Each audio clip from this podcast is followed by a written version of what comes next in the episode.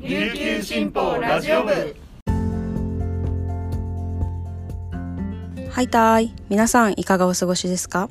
今日も琉球新報ラジオ部をお聞きいただきありがとうございます。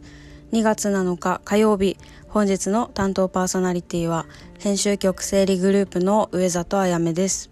現在午前10時半時点の那覇の気温は20.8度。天気は晴れのち曇りとなっています。私ですねあの今週末にあの空手の大会があるんですよ。ずっと空手習っていてそれでこの大会に出ることになりました。あんまり大きい大会ではないんですけどねあのもうちっちゃい時からずっと出てきた大会の一つなのであの慣れてるし楽しいし好きだなって思っています。私の場合なんですけどあの大会で上位に入ることとかあとはあの自己最高得点とかを取ること自体はあんまり重要視はしてないんですよ。なんかですねあの大会に出るとたくさん先生方が見てくれてあと観客の方もいらっしゃってその人たちがですねもう私の演舞に集中して見てもらうのでそういう機会ってなかなかないんですよねだからそこであのいろいろ評価してもらったりとかアドバイスいただいたりするのでそういうのがですねあの私の身になって好きだなっていうふうに思ってます。あとですねあの私大会演舞する時めちゃくちゃ集中してるのかこの演舞中の記憶がないんですよね。本当に不思議だなと思うんですけどあの審判が笛を吹いてそこから型をスタートするんですけどその笛の音が聞こえた後から記憶がなくて次に記憶があるのはあの演舞後に点数が出るのを待ってるところ。そこからまた記憶がある感じでなんかこのポンって記憶が抜けてるのがいつも不思議だなと思ってこのゾーンに入ってるんですかね。それぐらい多分緊張して集中してるんだと思うんですけどこの感覚がまた不思議で私はなんか大会面白いなと思うんですよね。本当空手以外でここまで集中することってないのでいつも面白いです。はい。もう今回の大会は順位とか点数にもこだわらないで自分なりにいい演技が演技演舞か演舞ができたらいいなと思っています。はい。それではですねこの時間までに入った沖縄のニュースをお届けしたいと思います。はじめのニュースです。沖縄県は6日差別的言動ヘイトスピーチの防止を目的に制定する県差別のない人権尊重社会づくり条例（括弧歌唱の概要を発表しました。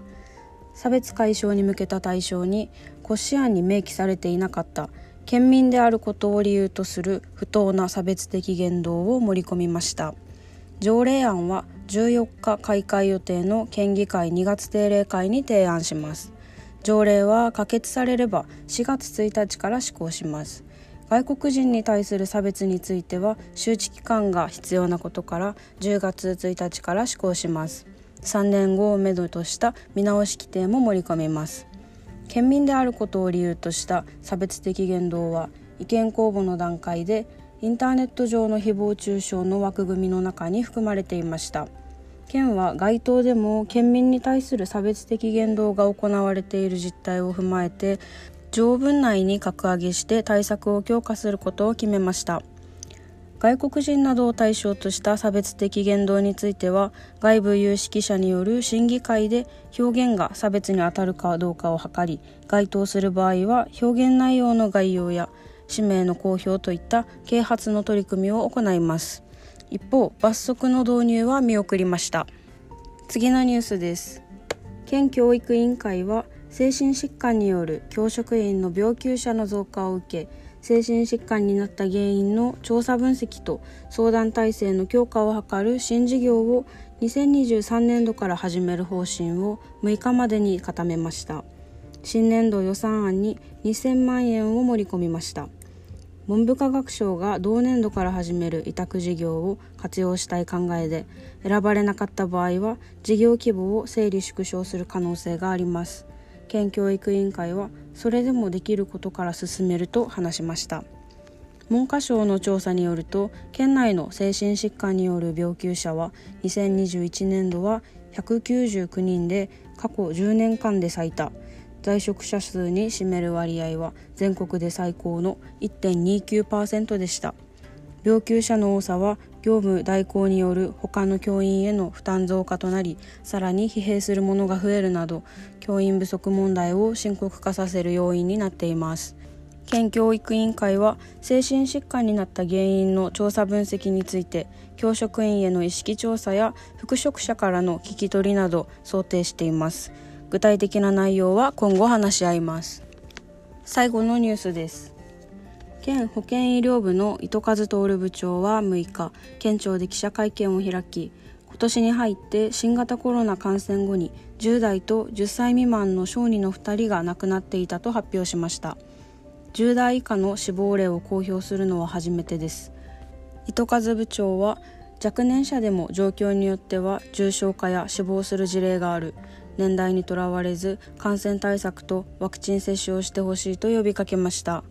6日時点でコロナ関連死は計881人です。発表された小児2例はこれまで遺族の意向で非公表としていた計17例に含まれていました。糸数部長は遺族の意向で非公表としてきた小児2人の新型コロナウイルス関連死亡例の一部情報開示について遺族の了承は得ていないと明らかにしました。遺族からは一切公表してくれるなとの希望は変わらなかったので県からのアプローチは難しいと判断したと県独自で決めたことを説明しました。公表の意義について糸数部長は非公表のままでは10代以下の死亡がないことになる。公衆衛生や統計学的にも県民に伝える必要があると説明しました。以上この時間までに入ったニュースをお届けしました。今日紹介した記事の詳しい内容は琉球新報のニュースサイトにてご覧いただけますのでぜひアクセスしてみてください。そして今日は火曜日なので皆さんとはここでお別れです。今日も皆さんにとって素敵な一日になりますように。それではまた頑張っていきましょう。さよなら。